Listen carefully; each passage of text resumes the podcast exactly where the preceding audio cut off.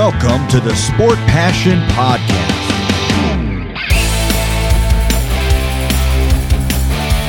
And here is your host, Lars Marendorf.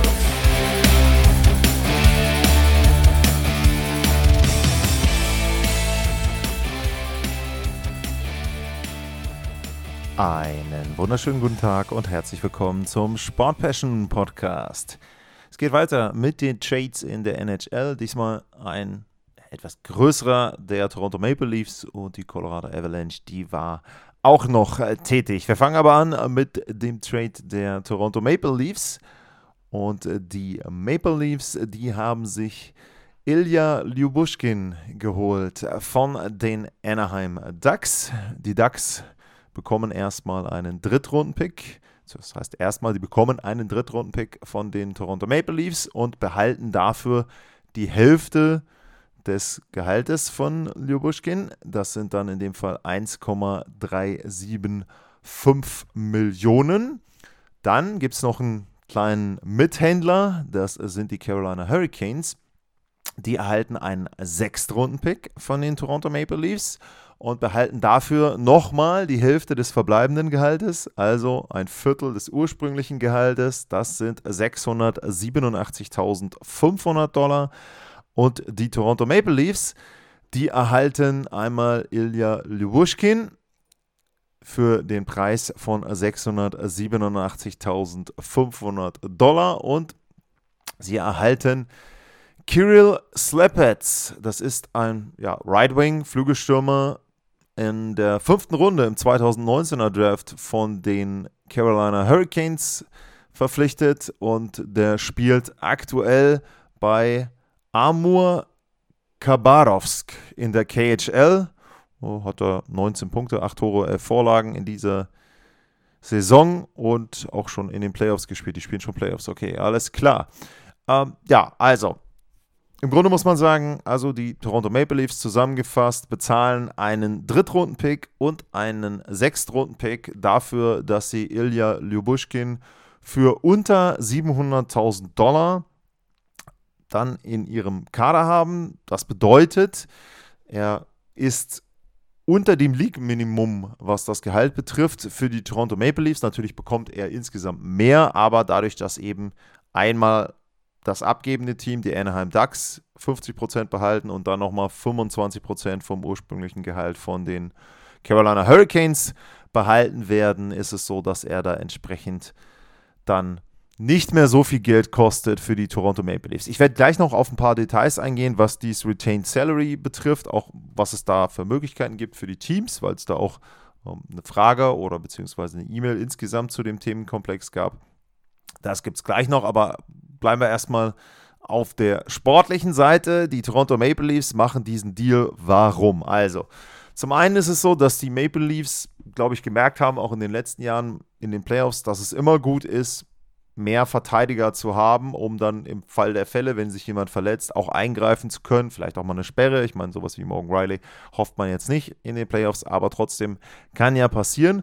Und ein weiterer Grund ist, dass sie im Moment Probleme haben, auf den Verteidigerpositionen. Also äh, sie haben vor allem Probleme auf der rechten Verteidigerposition. Jetzt war es so, äh, Mark Giordano, der hat sich jetzt erstmal verletzt im, ich glaube, vorletzten Spiel war es dann letzten Endes jetzt für die Toronto Maple Leafs, ist da böse in die Bande geknallt, hat eine Concussion, also eine Gehirnerschütterung und da ist ja nun überhaupt mal gar nicht klar, wie lange das dauert, bis der dann zurückkommen kann. Das ist bei den meisten Spielern einfach individuell zu sehen und er ist nun mit 40 der älteste Spieler äh, in der Liga. Also von daher äh, ist es schon eine Frage, ob er da jetzt so schnell wieder zurückkommen wird. Das nächste Problem ist, Connor Timmons äh, ist verletzt. Der ist auch, wäre auch ein äh, rechter Verteidiger, also den können sie auch nicht äh, mit einsetzen. Das ist eben auch ein Problem.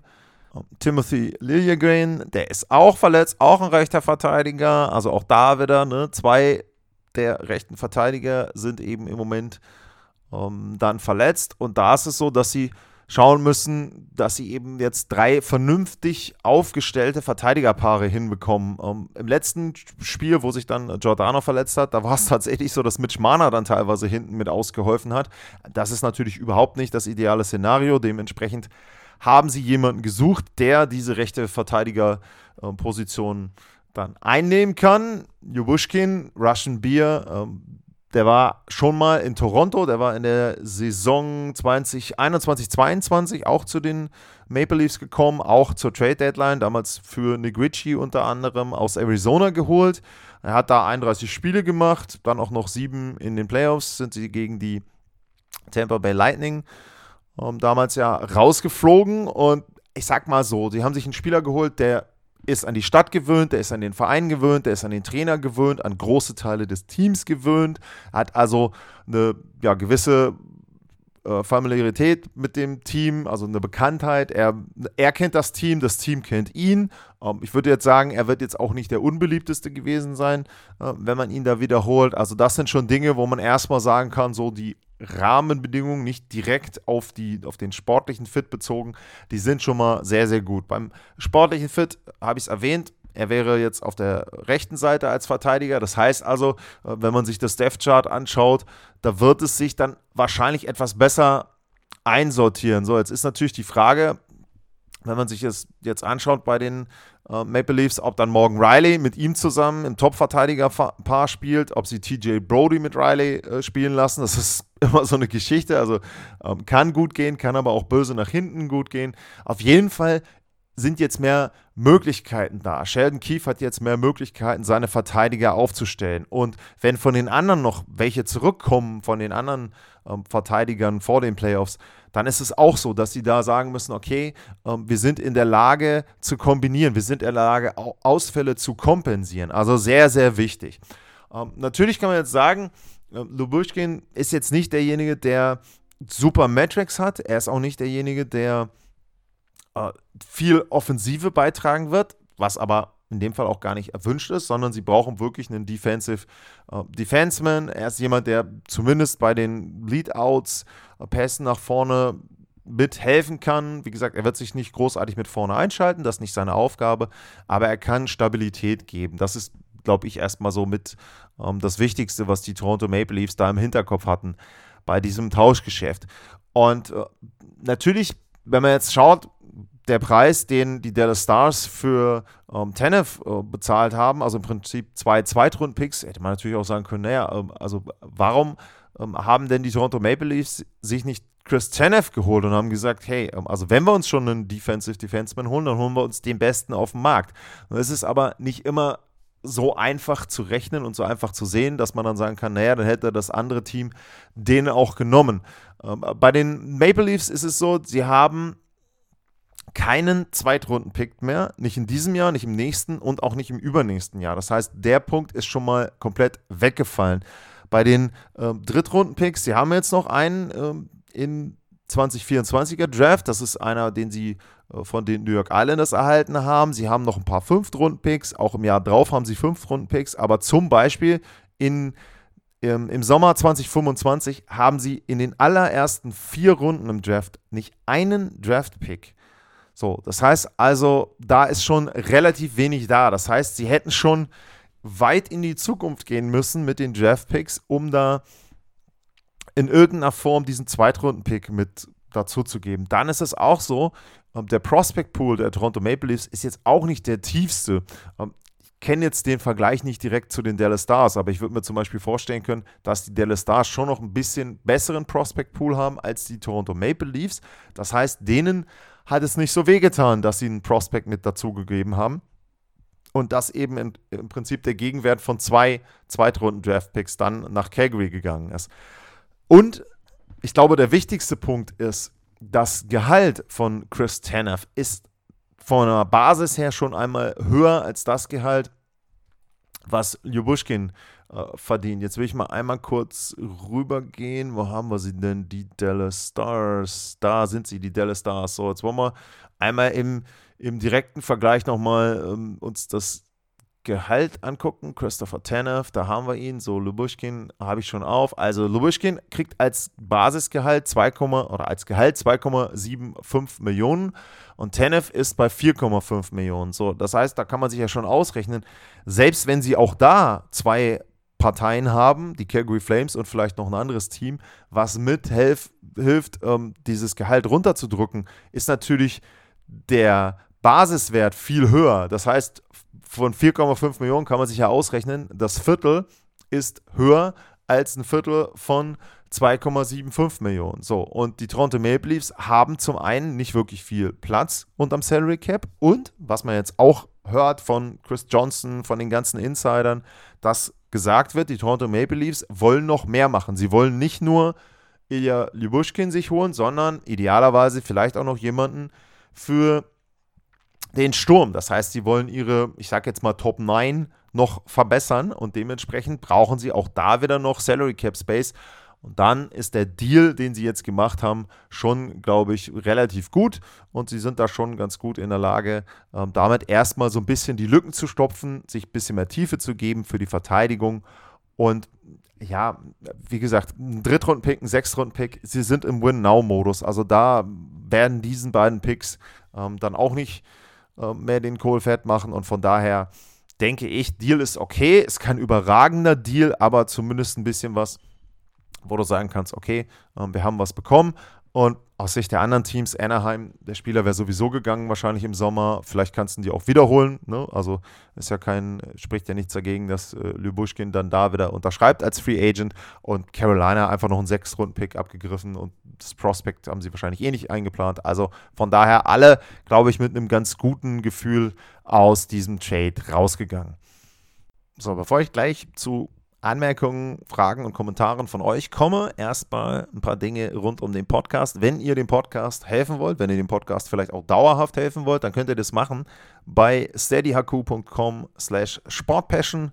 Könnt ihr entweder monatlich ein Abo abschließen oder auch jährlich und das geht bei 3 Euro los. Also ähm, ist jetzt nicht der große Wert, den ihr da mit dazugeben müsst. Ansonsten, wenn ihr wollt, könnt ihr auch den Podcast unterstützen Einmal per PayPal, das geht über paypal.me slash sportpassion.de, ein Wort, aber das Ganze findet ihr alles als Links auch in den Show Notes, also da einfach mal in die Links reingucken. Und wenn ihr dem Podcast helfen wollt, könnt ihr den Podcast natürlich abonnieren, sagt es weiter, teilt die Posts, teilt einfach die Links zum Podcast und bewertet den Podcast bei Spotify, bei Apple, bei eurem Podcast-Downloader eures Vertrauens, wo auch immer ihr das Ganze hört und abonniert, dann idealerweise, da helft ihr wirklich mit weiter, wenn ihr da einfach mal auf Like klickt.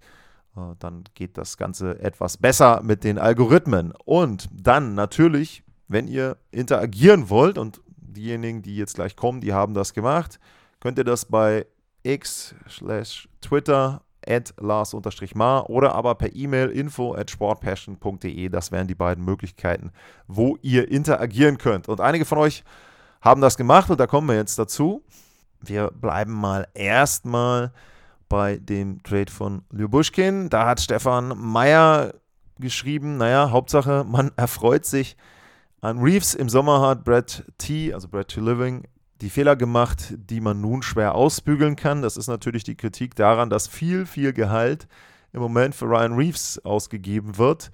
Und äh, da kann ich halt einfach nur noch mal reingucken. Der bekommt 1,35 Millionen. Da denkt man, naja, so viel Gehalt ist es jetzt auch nicht. Aber wenn man sieht, was für einen Aufwand sie betreiben mussten, um einen Spieler zu bekommen, der eben dann die Hälfte davon verdient, kann man schon ahnen, diese 1,35 Millionen, die hätten ihnen schon ganz gut getan. Dann hätten sie vielleicht einen der Picks nicht abgeben müssen. Vielleicht hätte dann auch ein Viertrunden-Pick gereicht was auch immer. Und dementsprechend hätten sie etwas mehr für andere Spieler insgesamt. Also Ryan Reeves Vertrag, der ist schon etwas, was den Toronto Maple Leafs Gehalt wegnimmt und ihn sportlich nicht unbedingt weiterhilft, sage ich mal. Dann gibt es noch einen Kommentar von äh, Bob Gross. Ich hoffe, das ist richtig ausgesprochen. Oder Bob Grosh. Okay. Ähm, auf jeden Fall gute Analyse. Das bezieht sich auf den Tanev-Trade. Die Flames haben etwas Geld gespart und Gruschnikow und der Zweitrunden-Pick sind besser. Als hätte er die Saison zu Ende gespielt, Tanev, und wäre dann gegangen. Vielleicht startet Gruschnikow ja noch durch. Also auch da muss man natürlich sagen, ganz klar aus Sicht der Calgary Flames, es war wichtig, etwas zu bekommen für Chris Tanev, denn wenn der im Sommer geht als Unrestricted Free Agent und sie haben keinen Gegenwert, so wie ihnen das dann bei Johnny Goodrow passiert ist, dann ist das natürlich sehr, sehr ärgerlich. Dementsprechend da, der Wert, den sie da bekommen haben, ist in Ordnung.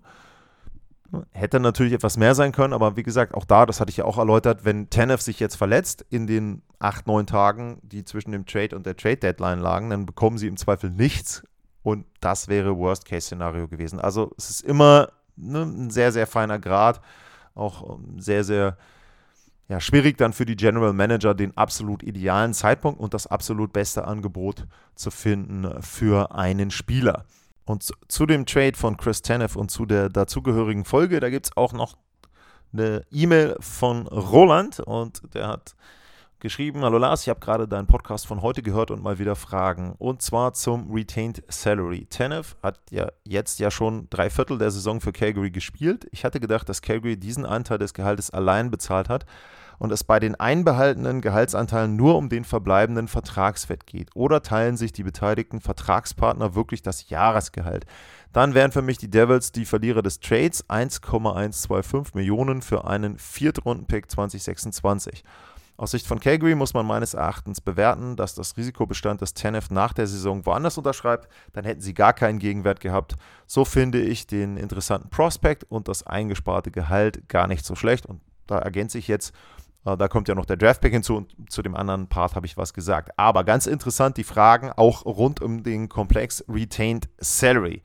So, da fange ich erstmal an und für all diejenigen, die das schon kennen, ist das jetzt ein bisschen eine Wiederholung, aber ich glaube, dazu hatte ich noch gar nicht so detailliert etwas gesagt. Was ist Retained Salary und was sind da die Regelungen? Also, Retained Salary bedeutet, ein Spieler hat einen Vertrag unterschrieben bei einem Team A, nennen wir es jetzt mal, und bei dem Team A hat er einen Vertrag unterschrieben, da bekommt er 4 Millionen für ein Jahr. So, jetzt ist kurz vor der Trade Deadline, das Team A weiß, okay, der Spieler geht eh im Sommer, den möchten wir jetzt abgeben, wir möchten gerne einen Gegenwert haben. So, dann gibt es ein Team B, ähm, was den Spieler gerne aufnehmen möchte, aber die sagen, naja, ähm, ne, wir haben es jetzt im Fall der Leafs ähm, gemerkt, das Team B sagt, wir haben nur eine Million, bisschen über eine Million an Salary Cap Space, wir brauchen den Spieler, aber wir können den nur aufnehmen, wenn der eine Million bei uns auf dem Salary Cap belegt. So, das heißt also, das Team A sagt, okay, du, um, pass mal auf, wir können bis zu 50 Prozent von Spielergehalt behalten bei uns. Das ist Retained Salary. Da ist das Limit 50 Prozent für einen Verein. So, das heißt, Team B würde den Spieler bekommen für 2 Millionen. So, die 2 Millionen passen aber nicht. Also suchen sie sich, wie auch in dem Trade jetzt Heute mit Ljobuschkin oder bei Tanev. Es wird ein drittes Team gesucht, nämlich Team C. Und Team C sagt, jo, wir nehmen auch nochmal 50% des verbleibenden Gehaltes auf. Und damit bleiben noch 25% von den 4 Millionen, 25%, eine Million, die passen bei Team B in den Salary Cap mit rein. Team B kann den Spieler erhalten.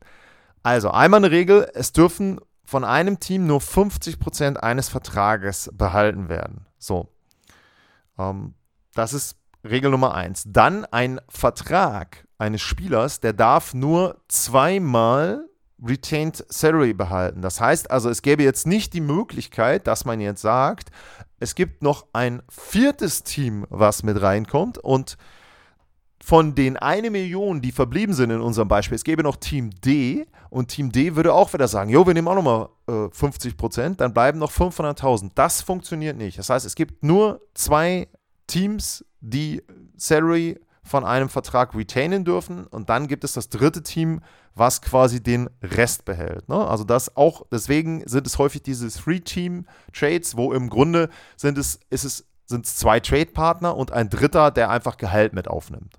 No, das sind diese Deals, die wir jetzt gesehen haben bei Tenev, die wir bei Ljubushkin gesehen haben. Das ist, äh, das sind einige Rahmenbedingungen. So, dann gibt es ähm, noch die Rahmenbedingungen, dass das Gehalt und der Salary Cap Space identisch sein müssen. Das heißt, man kann jetzt nicht sagen, also passt mal auf, Freunde, ähm, der, der, wir haben jetzt das Beispiel gehabt, Team C würde dann sagen, ja, also wir nehmen die eine Million vom Salary Cap, aber pass auf, also bezahlen wollen wir, können wir 100.000, haben wir jetzt noch an Dollar, die können wir bezahlen. Aber die anderen 900.000, die müsst ihr euch dann bitte aufteilen über den anderen Teams. Nein, nein. Wer eine Million nimmt, der muss auch eine Million zahlen. Ich komme gleich noch zu dem, ähm, was Roland ähm, gefragt hat. Also erstmal ne, auf dem Papier, man kann nicht sagen, ich nehme jetzt nur den Salary Cap Hit, aber das eigentliche Gehalt nehme ich nicht. Das funktioniert nicht. Also es muss beides getauscht werden und beides dann auf, dem, auf der Payroll von dem Team auch mit dabei sein. Das war eine weitere Rahmenbedingung. Dann, ein Team darf nur drei Retained Salaries haben. Was heißt das?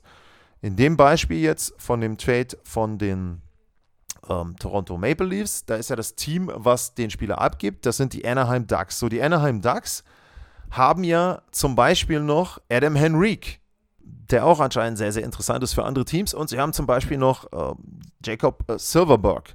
So, und ähm, da ist es so, dass die ähm, Anaheim Ducks jetzt noch für Henrique auch noch Gehalt behalten dürften. Also wenn jetzt ein anderes Team sagt, so pass mal auf, also wir würden den gerne haben, aber ihr müsst 50% müsst ihr behalten, dann könnten sie das. Diese 50% dürften sie doch behalten. Das wäre ihr zweiter Retained Salary Cap Slot.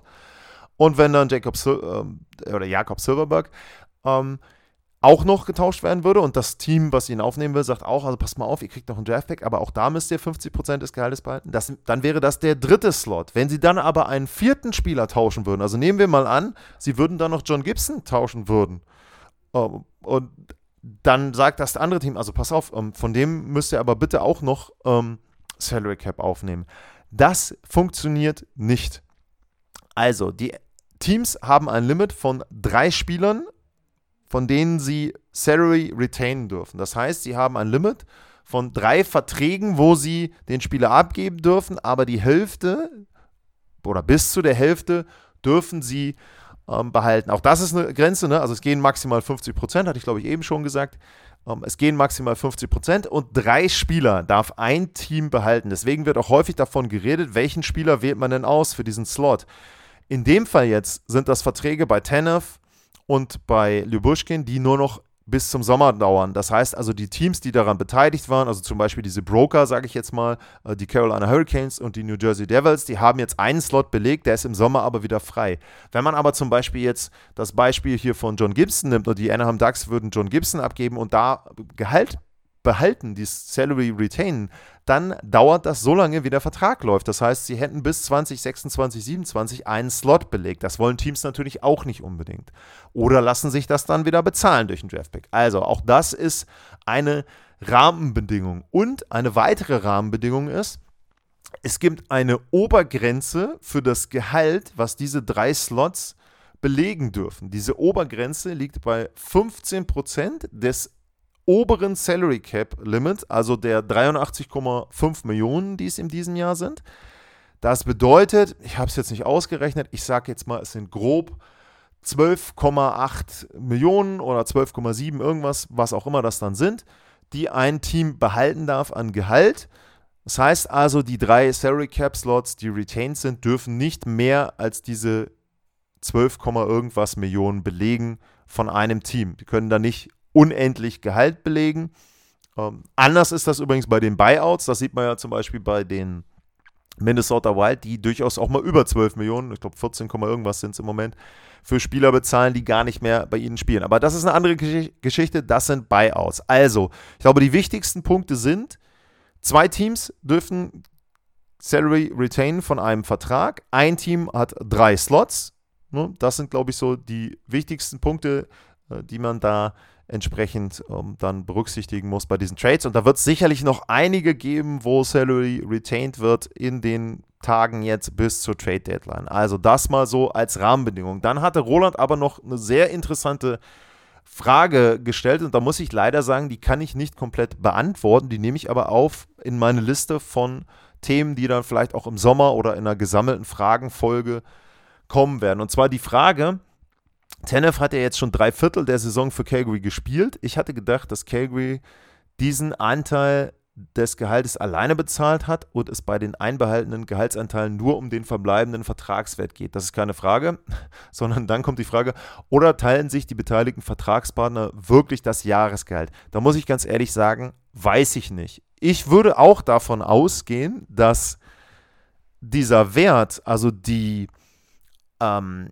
in dem Fall dann bei Tenef sind es ja 1,125 Millionen, die zum Beispiel bei New Jersey stehen, dass dieser Wert anteilig gerechnet wird für den Verbleib der Saison. Da stehen zwar jetzt, wenn man sich den Salary Cap anguckt, stehen da 1,125 Millionen Retained Salary für Christopher Tenef, aber ich glaube, das, was tatsächlich ausbezahlt wird, das bezieht sich auf die verbleibenden Gehaltszahlungen und der Trade war am, so jetzt müssen wir mal gucken, muss ich mal einmal kurz zurückgehen, wann der Trade genau war, wann das Datum war. Der war am 28. Februar. Das heißt, ich gehe jetzt davon aus, dass die New Jersey Devils am, ja, dann am 29. Februar, also am letzten Tag des Februars, am 15. März, am 31. März und am 15. April nochmal Gehalt bezahlen müssen. Also viermal ein Viertel des Gehaltes, was Chris Tanev da bekommt. So, jetzt stellt ihr euch die Frage, Moment mal, was für Gehalt bekommt Chris Tanev denn alle zwei Wochen grob?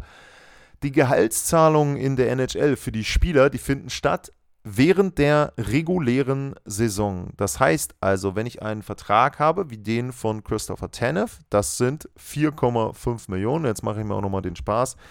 Wenn ich eben schon nicht genau gerechnet habe, dann will ich jetzt wenigstens mal genau rechnen. Also, wir geben hier ein 4,5 Millionen.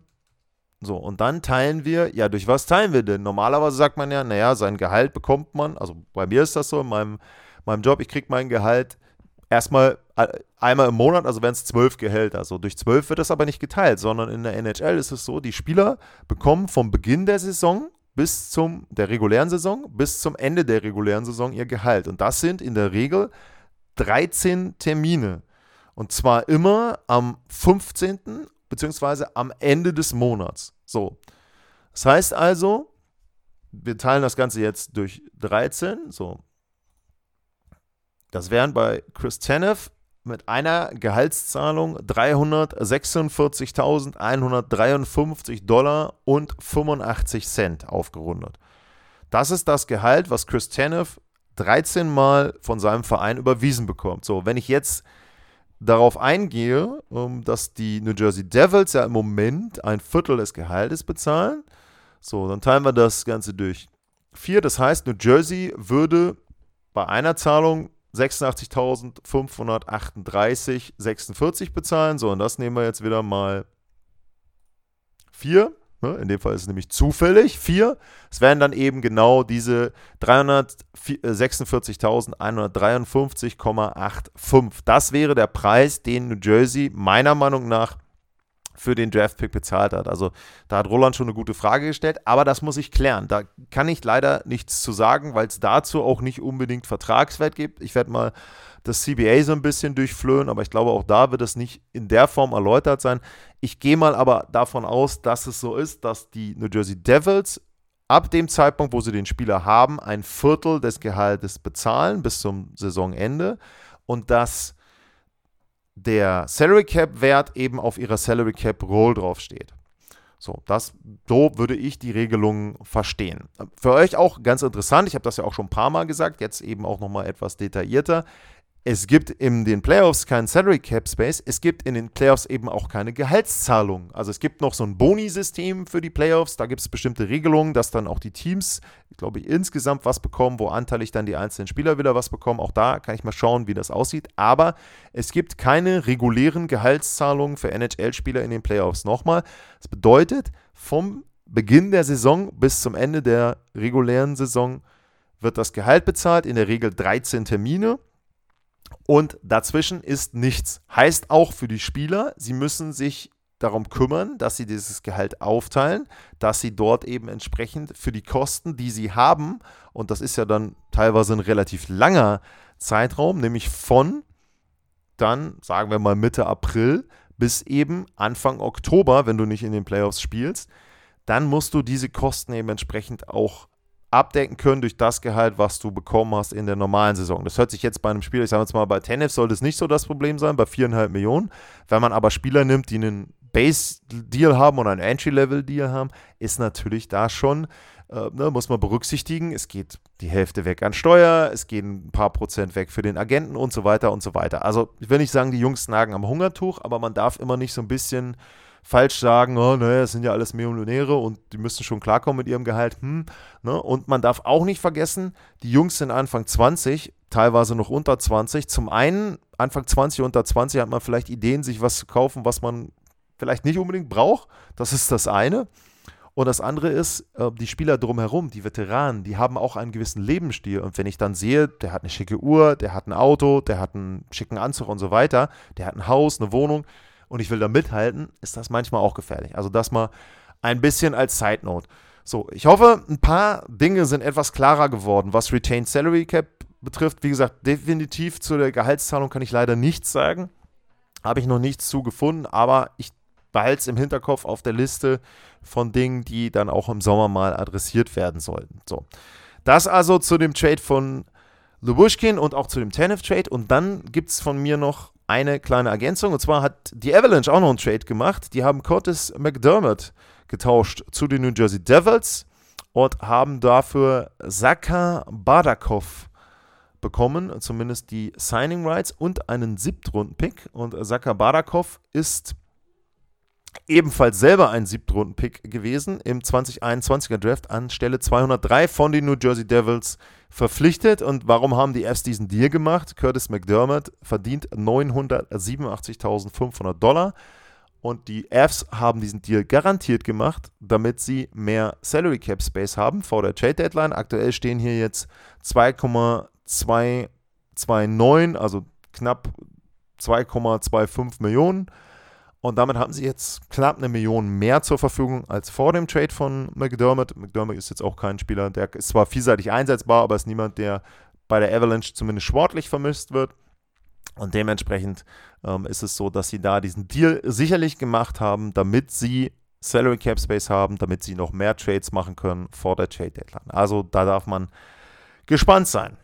Ja, damit habe ich heute einiges erläutert rund um Vertragswerke und um Trades auch da wieder, ne? Ich habe die Adressen genannt in der Mitte. Sehr, sehr gerne Fragen, sehr, sehr gerne Kommentare. Das sind zum Beispiel auch Dinge, die mir einfach helfen, eine Sendung aufzubereiten. Also ich erzähle euch das ja oft, dass ich dann auch selber, ne, ich bereite die Sendung auf, mache das dann eben, ne, schreibe die Themen und die Sachen auf, die ich interessant finde. Aber wenn ich eine Frage habe, weiß ich ja, zumindest einer interessiert sich dafür. Ich glaube, ein paar mehr als Roland interessieren sich dafür. Dementsprechend kann ich das dann schön aufarbeiten und euch die Antworten raussuchen oder meine Meinung dazu abgeben. Und das macht mir persönlich wesentlich mehr Spaß, als das erstmal in Anführungsstrichen nur für mich zu machen. Also vielen Dank nochmal an die, die die Fragen gestellt haben. Und ansonsten vielen Dank fürs Zuhören, bleibt gesund und tschüss. Sportliche Grüße. Das war's, euer Lars.